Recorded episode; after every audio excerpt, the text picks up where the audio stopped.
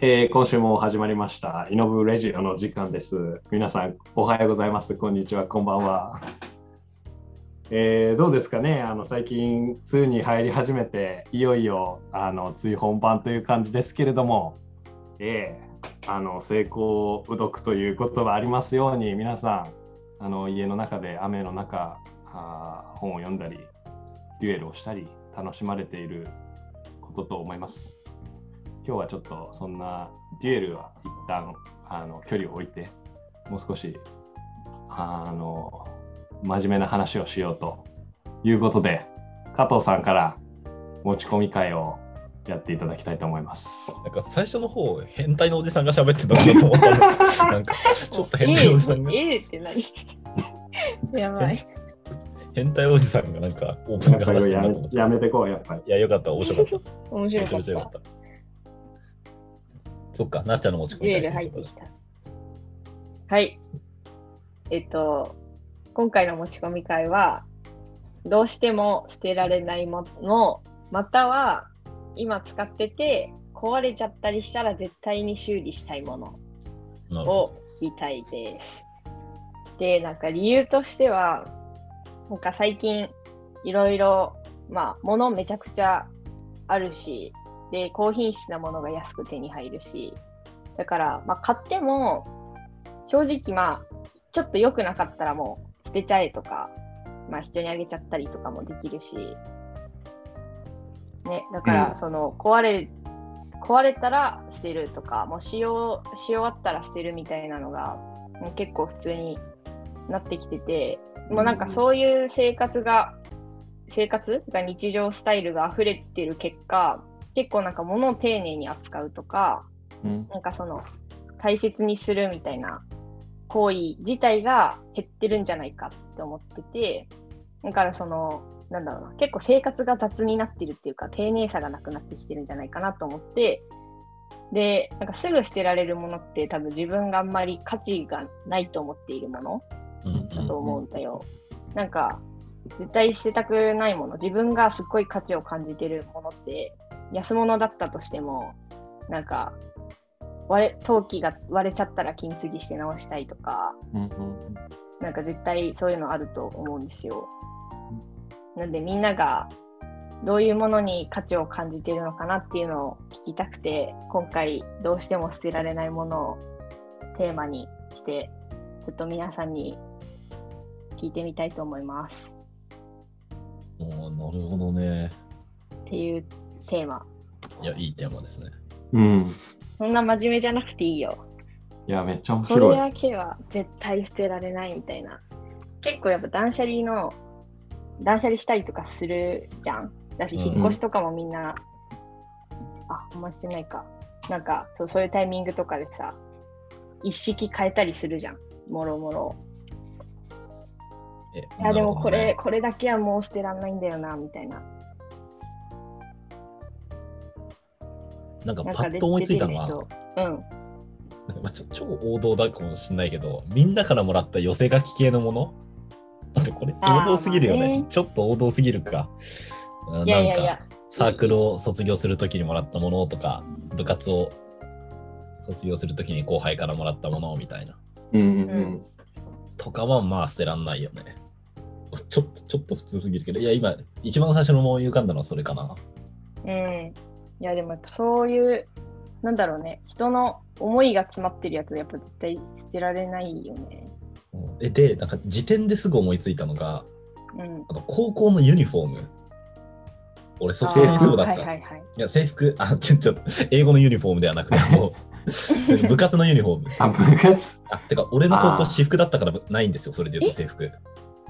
私そう服なるほど。そう標準服、標準服すらない学校だったから、俺の高校。なみんなジャージとかで登校してた。あと、まあ、なんちゃって珍。しいね。そう。だ東京都立立川高校なんですけど、僕、都立立川って書いてあるソフトテニスのユニフォームとかはまあ捨てらんない。ああ、確かに確かに。ユニフォーム、僕も野球部のユニフォームは捨てられないわ。うん、捨てるとしたらまあ後輩にあげるかな。うん。これいら なくねでも別に使えるかもさ。いやずっとまあ同じユニあフォーム今あー、そっかそっか。い今や、毎年違うけど、まだ別に。うん。あ、あ、また違うんだ。そういうこと。今、現役でやってる後輩ってこと。あそうそうそうそう そう。あげるかなっいいね。それもいいね。確かに。ていう。の思いましたね。え、これみんな何を思いつくんだろう逆、なんかもう本当に頭使わずにパッと思いついたの聞きたいよ、みんなの。浩平さ、ちょちょっとこれ拾わない方がいいいいかな。あ、いいよ。何寝転んでるよね。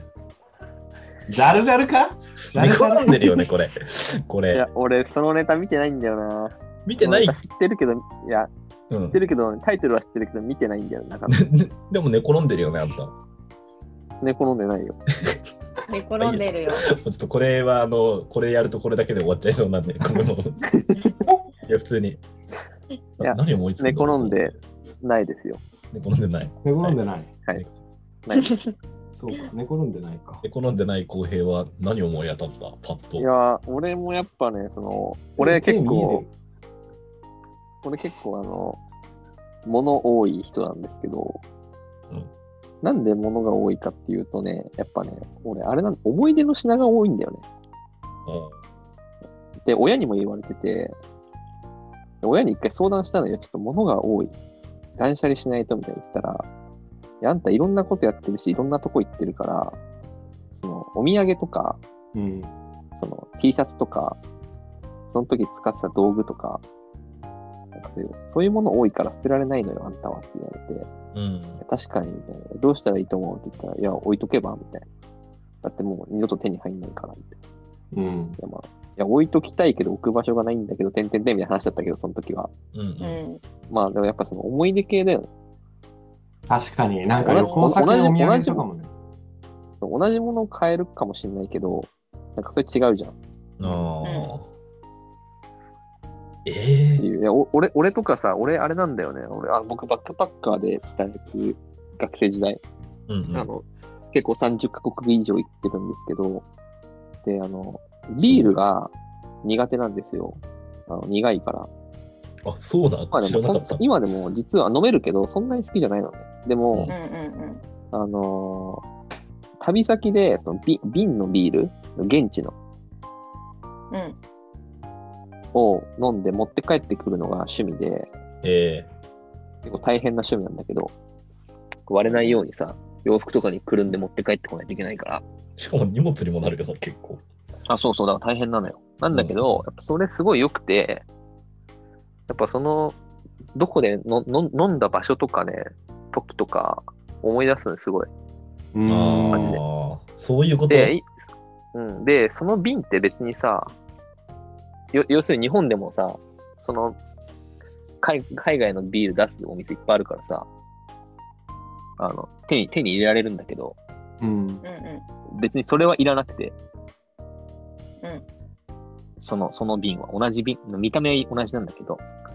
あ、だからちょっとこのビール瓶は捨てられないんだよちょっと邪魔なんだけど結構結構邪魔になってきてるけどちょっとやっぱ捨てたくないんだよああ、確かにいいね、そういうの。確かにそうか、ビール瓶か。飲んで、そのままその飲んだやつをタイムカプセルのように保存してるんだ。そうそうそうあとは T シャツ系そのあー大会とかさあクリクリッチとかなんか大会のたびに T シャツがあるんだけどアメリカとか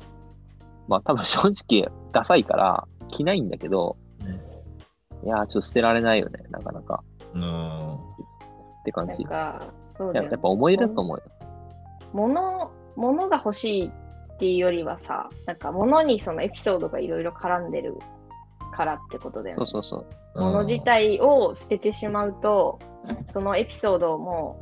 思い出も捨ててるみたいな感じになっちゃうよね、多分それそうなんだよねでもさ思い出のものって普段目にしないじゃんうん。なんうかんしま,、しまっておくじゃんうなんかそ、の、なんだろうねまあそうなのかいいやや、ななんんかか。あ、どうぞどうぞ。あいや、えっ、とね、なんか思い出のものって、まあ確かに捨てらんないなって思ったんだけど、なんか日常的に使ってて、捨てられないものってじゃああんまないのかなとか、まあまだここまでの議論で出てきてないだけなのかもしれないけど、なんかその、人が物を大切に使うっていう、さ、ああーっていうの、まあ心を養うペンとかっじゃないてなった時に、ああ、そういうこそうそうそう。なんかその思い出の品ってなると、結構そのエピソードがあるからとかってなるじゃん。うん。と。そうそう。え例えばなんだけどさうん。俺捨てられるけどでも絶対に同じもの常に持っときたいなとかってものは結構あるのよ、まあ、あ服とかね。例えば気に入ってる服とか要はうんこれダメになったら全く同じものもう一着買うなみたいなものはある例えばうん。なるほどね。靴とかもあるわ、そういうの。あ靴とかもあるあるあるあなるんか再購入可能なものは結構あるかもな、そういうの。はだから逆に好きなものだったら履き倒しちゃうかもしれない。着倒したり。大切にああ、なるほど使うってね。いうよりも、確かに大切にもちろん使うけど、うんうんうんよく着たいし。うん。ああ、それあるわ。俺もなんかあれだわ。大学1年生ぐらいの時に結構気に入ってた T シャツがあって、めっちゃ好きだったから、なんかめっちゃ着てたら、うんなんかどんどん、なんかこうく首周りがさ、へたれてくるじゃん。うんうんまあ、それ悲しかったけど、まあ、それは捨てた。うん。まあ、でもね、好きだからいっぱい。うんうんうんうん着ちゃううんそなんか確かに服とかね好き好きだったらこう使ってこそ価値価値がっていうか使ってこそなんか幸せになれるっていう部分あるよね。あるある。あの器とかも結構なんかううん区別して使ってるかもしれないなそのずっとふ普段から使うそのなんていうのけ毛の日の器っていうかすごい好き。でこう毎日使い倒すような器もあるしうんうんうんあのこれは本当に大切な日にあのそれこそ記念日とかなんかうんお正月とかそういう日だけ使いたいっていう本当に大切にしていきたい器もある。ああ晴れとけねう、うんんねなんかそれで言うとそうだねうん面白いね、そのいや物にも結構晴れとけあるよね。うん、あ洋服もあるわ結構うん洋服もあるかも。で洋服なんか最たるものじゃない結構いや、本当そうだよね。特別な日に着たいっていう服はあるよね。ううんうん。確か車とかもねなんかその修理したり綺麗にしてすごい丁寧に使っていきたいっていう思いはあるけどでもやっぱり使い倒したいっていう思いもあるよね同時にうんうんなんか乗らないのはもったいないっていうかにうん乗るものだもんね、車って、本来。そうなねるほどね。あとちょっとあどうぞあどうぞどうぞ内田さんあいや、なんかちょっとかえ変わり種として思ったのは、やっぱり捨てられないもの、まあ、まだ捨てるフェーズに立ったことはないけど、家、うん自分の実家変化球だな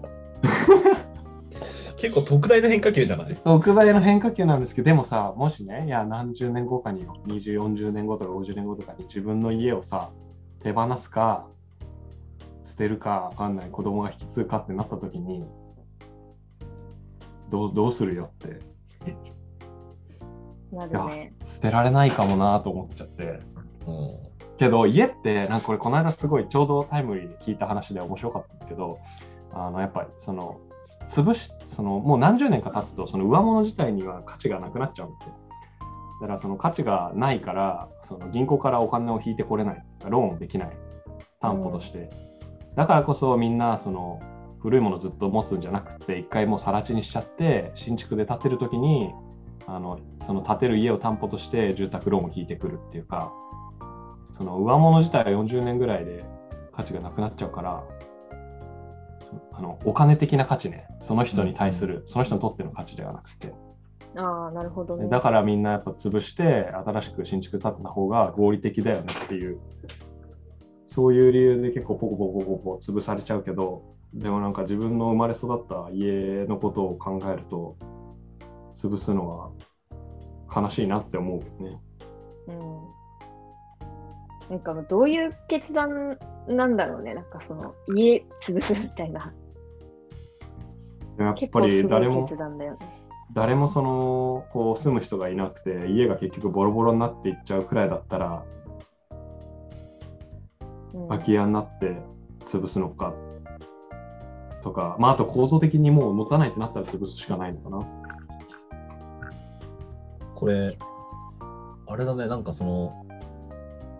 いや、どうしても捨てられないものみたいなのを思ったときにさ、うん、例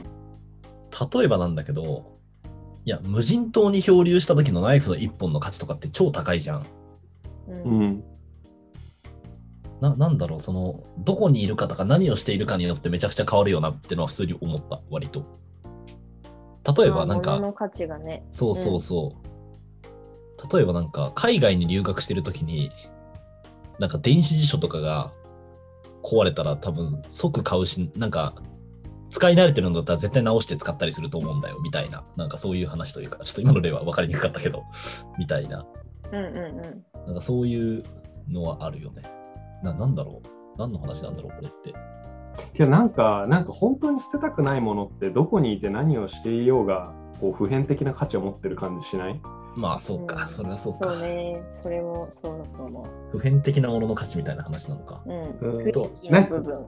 なんか捨てられないものの中にも例えば俺もなんかあこれ例えばか懐中電灯とかねこのすごい昔のボロボロの懐中電灯とかだけどさこれなんか地震が来た時にもしこれが今捨てて何もなるない状態とこれがある状態だったらあった方がまだいいなみたいなうん。そういうだから捨てられないみたいなものもあるけど一方で結構本当にそれに愛着を感じててうん捨てたくないっていうものも、例えば、あ、てか、そうか、 これラジオだからわかんないんだ。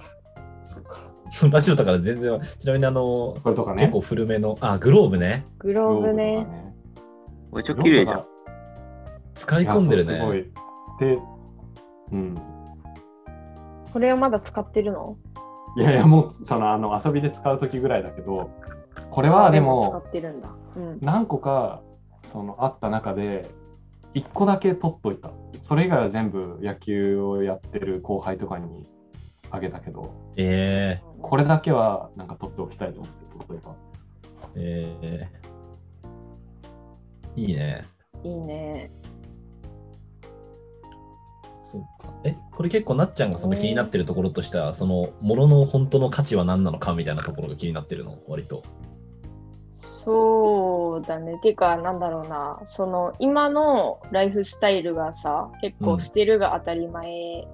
になってるって言ったじゃん。うんうん。だから、その、物を大切にするっていう、その、行為行為とか、うんうんうんその心を、なんて言うんだろうね。その、デザインしていく。うんうんってなった時にどういうことが必須条件になってくるのかなと思って。のものを大切にする。でもなんなんか今聞いててちょっと思ったのはあのうんお皿とかでもこう職人さんがいてその人がうん絵手付けしてくれたやつとかだったらうんなんか割っちゃったら金継ぎするよね、うんうんし漆とかだったらもう一回漆塗り直してもらうとかうんそういうのはするかなもしその大量生産されたものというか同じものが買えるものであったら同じ器だったとしても普通に割れちゃったらああじゃあ捨てて新しい同じの買おうかって思っちゃうかも。いやーそそれもあるかもしれないけど、俺割と手作りしてるかどうかとかかな。あ、要は自分自身が。あ自分がね。なんか例えば、うん俺自分が小さい頃に描いた自分の絵とか結構好きなんですよ。なんかわけわかんないこうなんかもう次元の把握もわけわかんないような画用紙に描いた絵とかってもうこの世に1枚しか存在していないじゃん。うんうんうんうんあれとかはなんかまあ親とかがね捨てないっていうのも絶対あると思うんですけど俺もちょっと捨てたくないなみたいなのあるし、うんうんそれめっちゃ面白いね。今日ちょうどあのデザインの授業で、あのエンドーメンエンドーメントエフェクト、授かり効果っえてー日本語何、それ。エンドーメントって初めて聞いたわそんな英語。エンダウメントかな。だからなんかその自分たちでアイデアを出した、そのアイデアをすごい愛するがゆえに、ああのあーフィードバックとか来た時に全然変えられないとあか、ーうんうんうん捨て否られ定な否い。定できないみたいな。もともとはそそ、それがそのデザインのなんか文脈で言われてるけど、もともとはその自分で作ったものとか、例えば陶芸教室って自分で作ったものをずっと使い続けてるとか、うんえーあとなんかその効果がうまく使われてる有名な例があの IKEA の組み立て式のあの家具なんだってえー、あれ組み立て式にするかもともともう製造されてる状態で売るかによって全然そなるのほどね。使われる年数が違ってるんでええーー、それはすごい面白いなと思ってアイディアとかもやっぱりね匠君が今言ってたみたいに自分たちで作ったものとか自分である程度こううん自分の時間とお金を割いて作ったものだったりするとやっぱりそれに愛着を持つというかはいはいはい。なんかりょ料理とかもあるかもね。そのマジで今同じこと言おうとした。鳥肌立った。ねや。っぱ自分でね、作ったものをやうんっぱ美味しく感じようとしてる部分はあるかもしれないし。確かに確かにうんあるねまあ実際感じるわけだけど、うん。ああ、そうか。しかもさ、料理ってさ、変な話さ、最後捨てるのがゴールじゃん。まあ、捨てるイコール俺らが消化するってことなんだけど、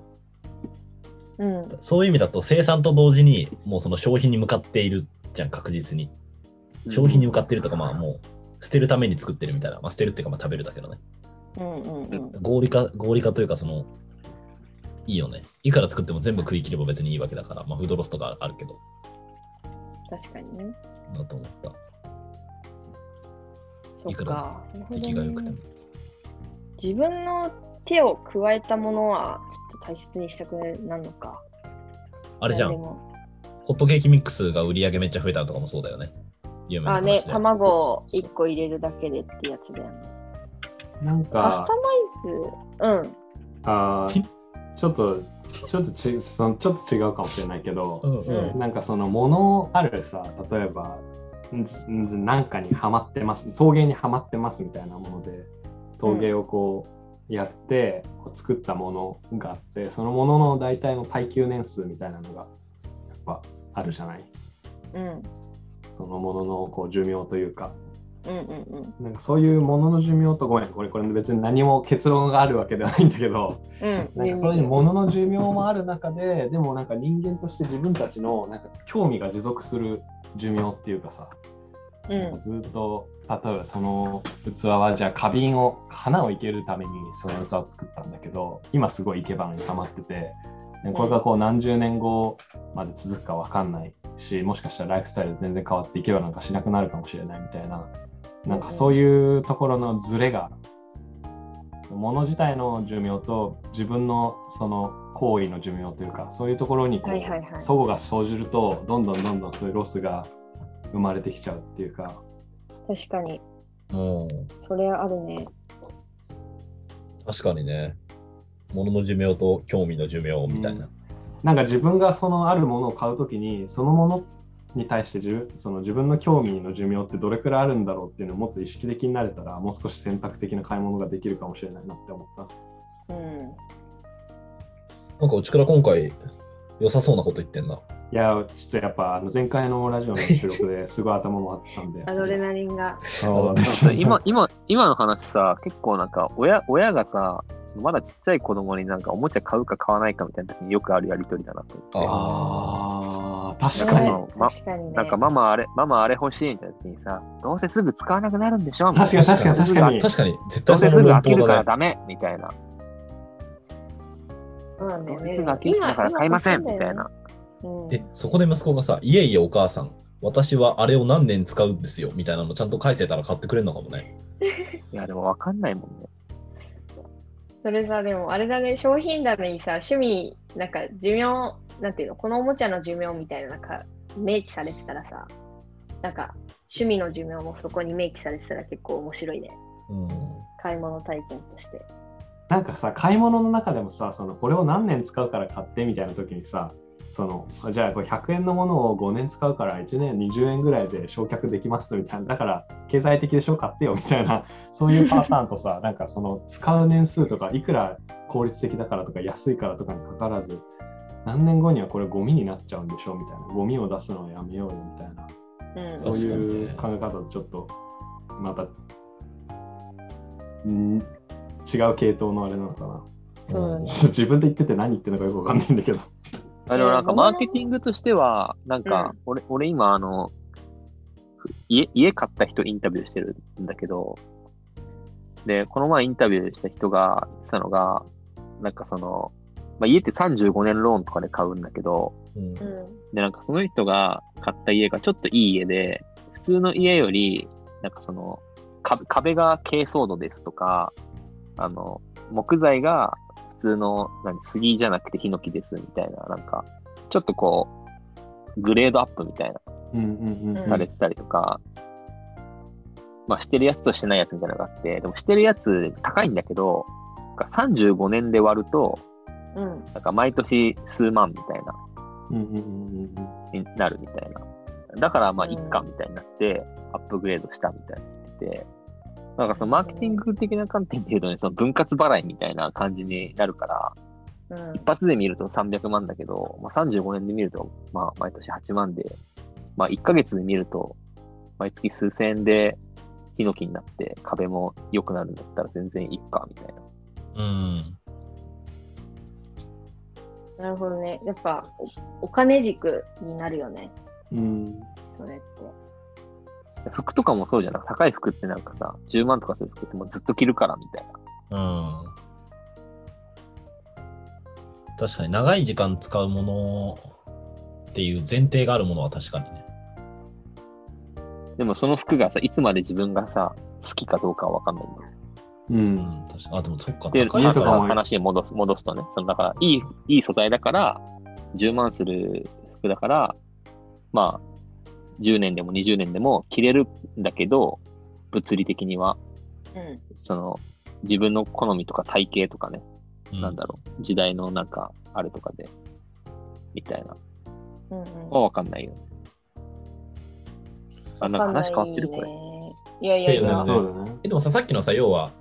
俺、俺興味の寿命と物の寿命めっちゃいいなと思って、今の服は、物の寿命は全然尽きてないんだけど、興味の寿命が先に尽きちゃったかそうら、そうそう。うんうん俺、その2つで分けると超理解しやすいなと思って。てか、それ服と、服捨てるときとか基本そうだよね、基本は。いや、本当もうそう着ないなってさ好みが変わってるみたいな。だなんかも本う当に着れないなじゃなくてさ、もう着ないなだもんね。そうだね、物の寿命を使い切ることってないよね、あんまり。うんだ興味のボー寿ル命ペンがの先芯ぐらにい。切れる場合はまだ中古で出せるってことなのかなうんうんうん。そうね車とかもそうだね。そうだね。でも結構そのうんだから住宅をもうローン切れちゃって原価償却した後までずっとでも興味はずっとあってずっと持ち続ける場合は物の寿命としては切れてるけどあまあわかんない経済的金あ、だから銭だ的かにらはそうだよね。だから、それが逆だと、だから物の寿命としては、だから、例えば皿割れたとかってさ、物の寿命としては切れたわけじゃん。うんけど、興味の寿命がまだ残ってるから、うん物の寿命を延長したいから修理するとか、そうだ、そうだねそうじゃん。になるんだよ。だから、これや興ば味のくない寿命だね。興味の寿命が物の寿命を上回るってことだ、つまり。そそのうだね時にそう大いう切こなともなの直したいものは。そうう。んどうしても捨てられないものイコール。あで、例えば、俺のビール瓶とかも、物の寿命終わってんだよ、あれ。もうビールを保存するっていうあれは終わってるから。確かに確かにもう3分ぐらいで終わってるでしょ。終わってるし、俺の家で何の機能も果たしてないから、その物としての寿命はもう、か物としての価値はゼロだし、物としての寿命も終わってます。うんでも、俺にとっての、まあその趣味としての需要っていうか、興味の需要が残ってるから、捨てないし、うん。まあ、残したい、大事にしたいみたいなう感じなんだ。ん。だからそこだね、マジ、この、この軸いいね。いや、天才、天才これ。天才超の理解、に超理解が進んだ。物としての寿命と、きょ興味の寿命。うん。だね。これすごいね。物を大切に。興味の自あ、ごめん。どうぞ。興奮興奮してるみんな。いや、あれ、じゃあビ俺もビール瓶に対する興味の寿命が多分なくなったら捨てるんだろううんうん。なくなるのかなな。いつかはなくなる気がする。でもその興味の寿命って多分思い出とも言えるじゃん、変な話。いや、なんかそれなはんかいや多分分だけ解どできそ分解できるか。次、うん次に進もうみたいな、わかんないけど。なんかさ、そこでさ、ちょっと面白いのはさ、たまに、本当ごく稀にかもしれないけど、興味の寿命もまだあるし、物の寿命もまだあるんだけど、なんかやむを得ない理由で手放さなきゃいけないみたいな、そういうものが出てきたときに、なんかパスパス・ザ・バトンとかさ、なんかそういうものを扱ってそうじゃないああう。。うんあー確かにね前のし前の所有者の人たちすごいこう大切にしてて今も大切にしてるしできるものなら自分でずっと使いたいんだけどそれでもよりよく使ってもらえる次の人に渡したいみたいな それ、 あれだよね、振られた彼女とかもそうだよね、多分。 恐恐怖の寿命と物の、てか物の寿命とか人間の寿 命か。まあまあ、いや、ちょっと違うまあ話。大丈夫え、それ、それなんか、今の大丈夫なんか、その発こ言。れピーしなくて大丈夫大丈夫でそもれななんんかちょっか、と面白いところにつながってきそうだからとりあえずいいよ、とりあえず泳がせて喋って。 思い出されてみようってね。いやいや、終わりよ、終わり結よ終わ構、り。たたくみくんの潜在的な価値観っていうか考え方がいやいや、バレ全ち然ゃやう。ばくないよ。ちょっとこれ弁解しておくと、その、あれよ、その人を物みたいに見てるとかってことは全くないですよ。全くなくて、普通に、その、いや、まだ好きなんだけど、でもうんもう向こうとしては、もうないですっていうのは、要はなんかこっち側の変な話、こう、興味の、あ、物の寿命関係ないのか、これ興い味やの違寿命うな、それださよ、ねそれまた別の話で、うん。そのに人間はさ、こう、人間対ものと人間対人間は全然違う、多分。人間対ものは人間が一方的にその寿命を決めつけるけど、あ興味の話ね。うん確かにね。人間対人間はお互いにこう、興味の寿命を持ち合うから、確かに。ごめん、ちょっと。自分は切れてない。うん。すみません、ちょっとわけわ僕かんない。側もじゃあやっぱ人間に対してこう興味を持持つとか、うん興味が切れるとかそういうアクションがあると面白い。より人間関係のようにケアし始めるのかなあいあや、。それだ、嫌あわれれたくないだよね。多分それが、嫌われたくなんないか人型ロ ボボットとかそうだよね。あ、そうだ。まさに、相あ確かに。相棒相棒だっけえ、アイボとかって捨てられんのかなそれ面白い問いだいね。やー、結構、あれ、物だけど、もうペットレベルで可愛がってたりしたらさ、なかなか捨てられないよね。なんか、相棒のお葬式場とか、需要ありそうだもん、普通に。そういうのも。なんか僕ちょっとだけ自分の修論でやってるのもそれに近しい話でなんかうん物に対して愛着を抱くためにどうしたらいいのかみたいな特に人工物に対してみたいなうん時うに、んその物側からその愛知その物が物側からこっちに興味があるとか興味レベルまでいかなくてもいいんだけどなんかこうこう何かしらのやり取りただ人間がその人工物をコントロールするだけじゃなくて物側から結構自主的ないろんなアクションとかフィードバックが起こってくるとあのそれだけでちょっと人,、うん人と人に近いようなどちらかというとまあ人と動物みたいな感じの関係性が作れるんじゃないのかなっていうのをやっててうんそれでもなんか愛着がう生まれそうな感じはする研究では愛着生まれそうな、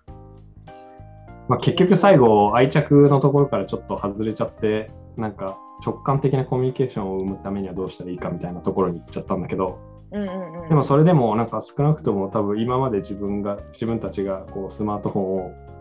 使っているよりも以上に多分こう深い関係にはなれるんだろうなっていう気はしている。うん、確かにね。だからさ、経年変化するものとかもやっぱ一個の、すでにある、なんかロボットとかじゃない、なんだろうね、その、ものからのアクションっていうか、うん、ああ、そうこだっちね、確がかに。ね、アクションしたら、なんかちょっと削れたりして。なんか俺、それで言うとさ、うん、なんかその、あ、テクノロジーとかでやっぱその動かすみたいなのあると思うけど、うん、なんかこっちがなんかアミニズム的な考え方で、例えばなんかプロテインシェイカーとかがあって、めっちゃ、例えば自分が筋トレ始めた時期の、もうけかなり汚れてて、もう使わないプロテインシェイカーみたいな、匂いもしちゃってるみたいな。でもなんかそれに対、それ別に動かないから、そいつはテクノロジーも入ってないし、ただのさうん、コップだから。うんうん。なんだけど、こっちが、こいつは、あの時の俺を支えてくれたみたいな、う、うん、うんん、なんかこう、何々してくれたみたいな、うんうん。別に、あなるほど。こっちがそう認識することで、あの、相棒はさ、確かに動くから、む確かにしてくれてんだけど、なんか、あ、うん、うんし実際にはしてくれてないものでも、こっちがそう思うことで、なんか愛着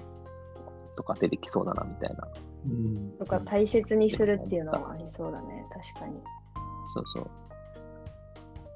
めっちゃ逆になんか俺飛躍するうん。車、車とかさ、自動運転になったら逆に愛着湧くのかもなとか思った。なんかもっと。今は自分でこう運転してんじゃん。うん。俺が運転してるけど、向こうが、要するに自動運転が俺を運んでくれたみたいな。おー運んでくれたが、なんかもうちょい向こうから能動的にさ、なんかなるほど、ね。感じられるんじゃないかなみたいな。だから物体としては変わってないけど、うん。移動移動っていう観点で、例えば愛車とあ愛馬う馬がいたとしたらさ、なんか馬の方がなんか愛着湧くじゃん、多分。う。うんうんん。向こうの意思でなんかやってくれてる感あるから。でなんかその車がその自動運転だったらその自動運転のその AI が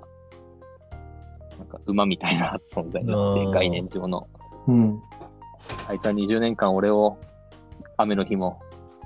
雪の日も確かにね。俺は確かにそうい運んでうくれた安全運転でみたいな。あれはあるかもね。それでもく普通の車でもさ、その、初めてあそう一緒なんだけど買った車でうん。一緒なんだけどなんかより強くなりそうだなみたいな。うん。なん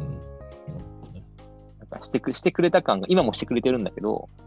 うん、なんかしてくれてるんだけど自動運転なんかそのしてくれてる感が強くなりそうだなみたいな。なんか自律的に考えてるからね、彼らは。うん、それがなんか自分のために考えてくれてるっていう、そういう認識になってきそうな感じはうん。あ逆るかにもねし。れない。なんかさ、ホンダ、ホンダのさ、ホンダ側はそれだけどなんかバイ、バイクでさ、バイクに自動運転に AI みたいに入れてさ、なんかこっちに、ドライバーに語りかけてくるみたいな、なんかその、運転の仕方とか、えんなんかガソリンの残りとか、うん。うんうんうん。なんかカーブの曲がり方もうちょいこうしてほしいみたいな、うんうんうんうんえみたいななんかプロジェクト確かあった気がする。ああ、面白い面白い。なんか乗馬さん、乗馬とか馬術の人ってさ、なんか乗ってる途中にその馬側から筋肉のフィードバックとか、筋肉とかこう皮膚の動きを使ってもっとこうこっち側に体重乗せろとか、そういうフィードバックがあるんだって。ーうんうんへえ愛着湧くような、そうそうそうそうロボットよりもロボットっていうか、完全にこっちが全部コントロールしコンてトるローっルすていうよるよりり、もね。うん、それの方が愛着湧くんだろううん。機械とコミュニケーション取れたらいいってことなのかいや、本当にそれはそう思います。うんでもそのコミュニケーションのあのこうマナーっていうか単純にそのデータをじゃあ画面で表示するのかとか音声だけでいいのかとかそういうのはすごいあの考える必要があるんじゃないかなとは思うけうど。んうんううんん。だからあれだよねたまに不機嫌になったりとかするぐらいが良かったりするかもねうんもしかしたら、いやなんかさ結局 AI とかもさ全部その自分に合わせてくれるからさなんて言うんだろうな全部便利で逆に合わせてこないとなんだよこいつってなってなんか感謝の心減ってきそうだなみたいなのを私は思ってたから逆にねその不便さがなくなるじゃんからなんか違う視点で面白かった。うん。なんかこうその AI なんかそのパーソナルされてこうどんどん便利になっていくっていうただどっちかっていうとなんだろうななんかそういう一面もあるし同時になんかその彼が彼ら AI のその機械が独立して考えてくれるからこそ自分が今まで気づかなかったことに気づくとかなんかわかんないけど、ここにこんな危険が潜んでますよみたいな、そういうアラートとかって、結構人の気遣いに近いような気もするから、なんか必ずしもその AI が、あの、なんか合理化だけにちょ直進するっていう感じも、なんか、しないかなっていう感覚はあるかも。うんうん別にあれだよね、その感情を持たなくても、そういう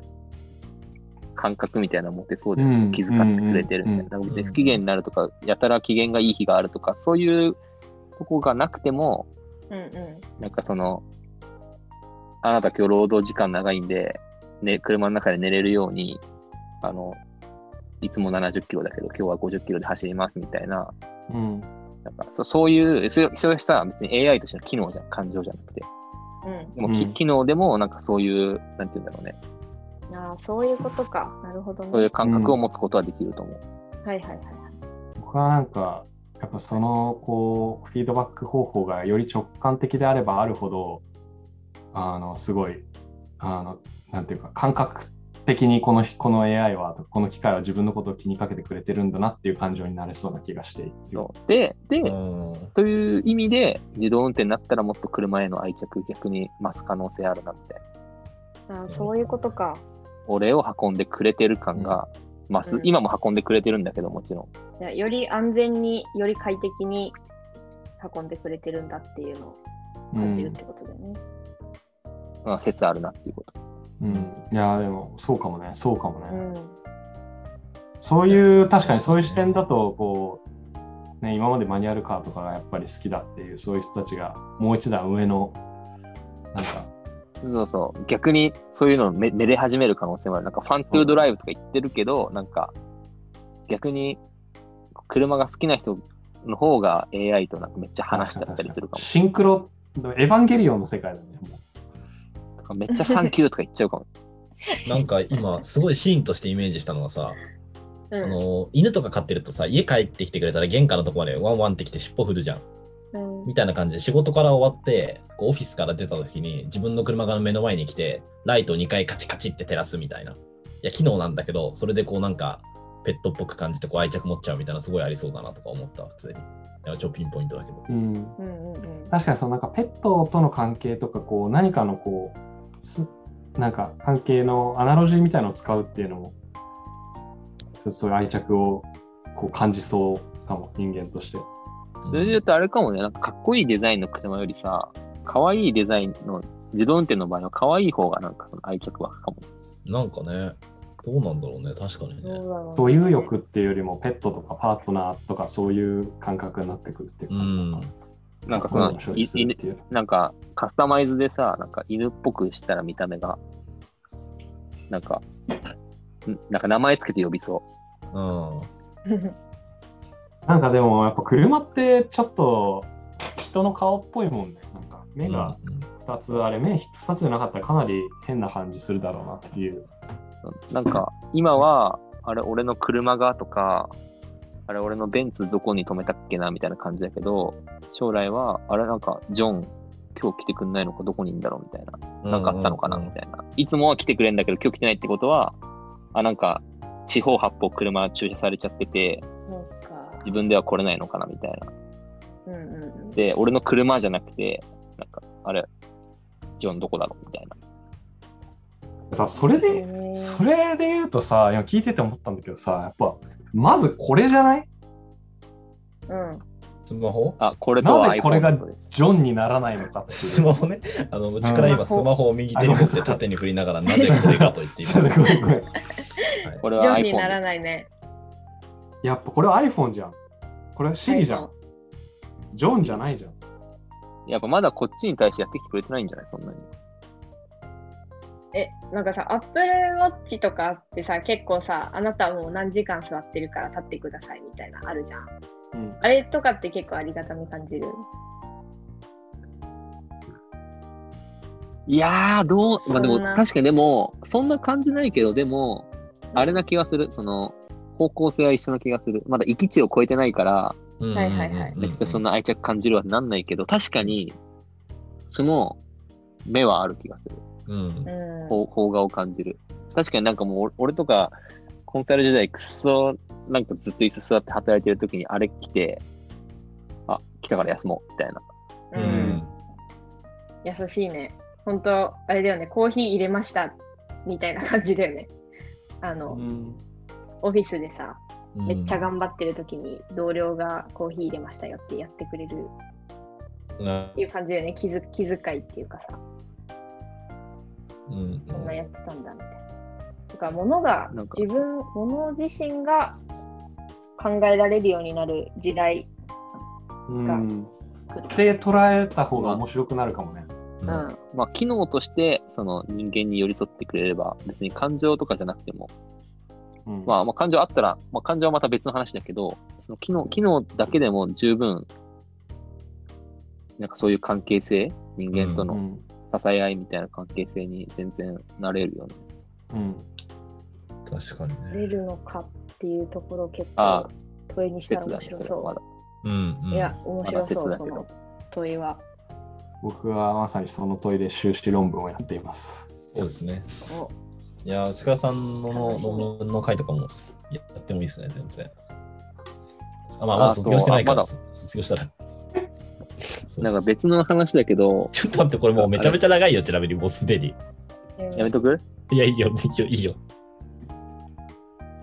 どうぞ。いや、なんか、その、前、前はちょっと話かもしれないけど、あの、俺の友達、ICU のめっちゃ仲いいやつで、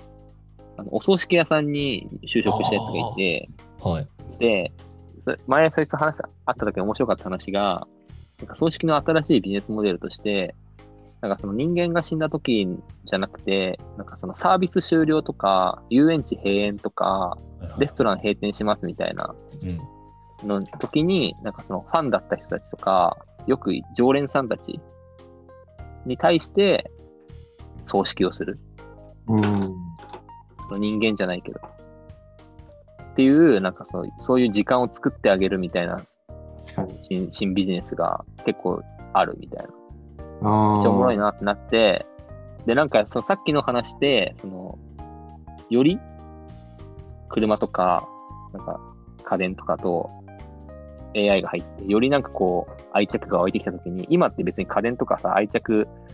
あって、まあ捨てる、寿命起きて捨てるときとか別に捨てるじゃん。壊れたら。うん。うん。でもなんかもし愛着が湧いてたら、なんかうんうん。そういう葬式みたいなのも、確かに行われるみたいな、ね。ペットが死んだ時みあの、うん犬が死んだ時とかみたいな感じで葬儀が行われる可能性あるなみたいな言って今ちょっと思った。それさ、それさ、なんかさ、AI とかってさ、こうデータとさ、ハード、ハードウェアとソフトウェア一応分離できるわけじゃん。うん。ううんんすごい使ってって、自分のことをハードウェアでデータめっちゃ蓄積されてて、でもでも外装がもうボロボロになっちゃったから、じゃあハードだけ取り替えて、ソフトだけ引き継いで、新しいものにした時の、なんかその、抜け殻の方が自分が愛着を持ってたペットなのか、自分はデータに愛着を持ってたのか。やばい、どっそれちなものうか哲学的な問いやん。もうあれだ SF ね小説できそう。クロ SF 小説。ーン、うんクうんローンでさ、ペット蘇るやつあるじゃん。それに似てるね。あ、そんなんあるんだ。あ、でも、でももうなそんういうかことだよ。何何百何億円とかでペットを蘇らせることできますみたいな。マジか、えー記憶を引き継ぐってことなんか、そういう。いや、えっ、いや、とそれは無理じね、ゃない。そのそうそうだからなんていうの、そのこの体はそのままでで生き返らせるだけど、なんか中身は全然違う性格の子になっあちゃう。遺伝情報が全部一緒ってことだよね、一応。そうそうそうそう。ーそなうるほど。てか人間でもできると思うよ、多分それやろうと思えばもう技術的クには。ローンってそういうことうん、そうだね。クローンは、そうだよね。その肉体としては一緒だけど、でその価値観とか記憶とかは違うってことうんなるほど。そうだからさ、この前見たさ、なんだっけあれ、あの映画。なんだっけあの映画。メッセあのトーム・ジ。ク違ルーうズが出てきてさ、マイノリティトリポーム・トク。ルーズが、いや、えっ、とね、トム・クルーズがめっちゃね、あれだ。なんか60人ぐらい実はクローンができてて、そうそうそうそうそうそう。名前忘れちゃったな。オールユーニードイスあキル。違う。違う。あ、オブリビオンあ、オブリビオン。あ、それオブリリビオブリビオオンンだかな。オブリビオン。そう、オオブブリリビビオンオンを、オブリビオンみたいなやつでしょ。なんかちょっとこう、オチ、オチを言ってしまうんですけど、オチを言ってしまう ちょっと待っいていや、や言わない方がいいんじゃないえいや、いいよ、いいよ。ただ、あいの、やちょオっとチ今から言うんで、続きは耳、耳塞いでください。聞きたくない人は。いや、えっ、とね、なんかトム・クルーズが主役主人公で、で、なんか、トム・クルーズ、トム・クルーズ49号が、まあ、主人公なんですよ。でもなんか、そいつ実はクローンで、で、なんうんうかん、でも、まあ、その、なんだろうな、クローンにされる前の本体と、えっ、と、結婚してた奥さんがいて、でその奥さんがあよん49号っていうかクローンって知っててもでもまだ愛情を注ぎ入れたのねででもその49号も死んでしまってで最後えバッドエンドじゃんって思ったら52号のクローンが出てくるのでなんか最後ハッピーエンドみたいな感じで終わってるんですよだからうんなんかそれをいやなんか結構賛否両論があったらしくってなんかその話すごい似てるなって思ったっていううんなんかクローンなんだけど愛情を持てるのかっていうかその自分が愛してたものと全く同じものだったのかうん確かに。。そうこれは、えっと、多分あの映画めっち2ゃ時良か間ったコースな最後ので、そうね。確かに。あ、これい今からオブリビオごめんン見るんで、あ今からオープニングを見ますね、みんなで。見るんえで、ーまあ2時間はかかんないかな。えもっとかかるでしょ もっとかかる。 2時間半ぐらいあるんじゃない2時間半ぐらいでしょ、オブリビオン多分。えーそれでは皆さん、オブリビオン、オブリビオンアマプラで見れるんですかアマプラか、ネットフリックスかどっちだったか忘れて Netflix かた。どっちかで見れるので、じゃあ皆さん一緒につけていただいて、はい、今からじゃあ準備できましたかね。一旦ここで止めていただいて。あで皆さんあの準備今でき今後あのお友達とのお話でやっぱ物の寿命と興味の寿命って違うよねみたいなあのドヤ顔で喋るときはあの僕たち友達のイノブって人たちが発明した概念なんだけどっていうクレジットを入れていただければと思 います。ダサいダサい。そのラジオのクレジットつけるのめちゃめちゃダサいから。ちょっと。だからタクラムラジオでさあの怠惰の法則ああ、そうね。あいやほらタクラムがラジオタクラムラジオで言ってた話なんだけどみたいな感じの確かに。あれで、イノブラジオで、その興味の寿命っていう話が出てたんだけどっていう確かに。使い使われ方されたら嬉しいな。嬉しいね。確かにね。ちょっと興味の寿命については、匠くんの研究でもちょっと確かに。興味、興味の研究やってほしいです。いやいや。はいい、や、なんかでも、今日結構、めちゃめちゃ長くなっちゃったけど、イノブっぽい回だったね。なんか、割と。確かね、デュエル含めて。デュエルデュエルデュエルは前回だけど、あのデュエルと2本撮りしてるんでね、今回。ちょっとあの、メンバーがめちゃくちゃ盛り上がったんですけど、前回と、そう、デュエルとこの回は2本撮りなのいや面白かった。で、はい、面白かったです。に。面白かったです。はい。ありがとうございます。えーではではまた。あ、そう、これ、実は一回も言ってなかったと思ったんですけど、あ、もう終わるんですけど、あの、ラジオの概要欄に、なんかその回に出た、こう、今回だとパスザパトンとか多分何も説明しなかったんですけど、そういうのをリンクを全部実は毎回貼り付けてあるので、あの、なんか物語の途中に出てきた、これ分かんなかったなみたいなのあると、大体概要欄に全部リンクが貼り付けてあったりするので、あのそこを見ていただけると分かるようになってますので、話聞きながら分かんなかったとことかあったら、止めて概要欄のところのリンクとか飛んでいただけるとあの内容はつかめるかなと思いますので、まあ、今回もオブリビオンとかパスタバトンとか、まあ、出たものはもろもろ貼っておくので、えーもしよければ。遊戯王 OCG 事務局も貼っておいて。遊戯王 OCG はい。それ前回です。前回ですかね。はい。はい、貼あっておきますのでの番号もあの03から始まるやつあ 電話番号は貼らなくていいでしょ。 まあ貼っておくので、はい。あの、そちらも、もしよかったらご覧いただいて、あの、もしよければお便りもいただけると励みになりますので、えーお願いいたします。えーでは、こんな感じですかね、今回は。はい。はい。えーでは、皆さん、オブリビューもお楽しみください。えーありがとうございました。ありがとうございまありしがとうございましたた。ありがとうございました。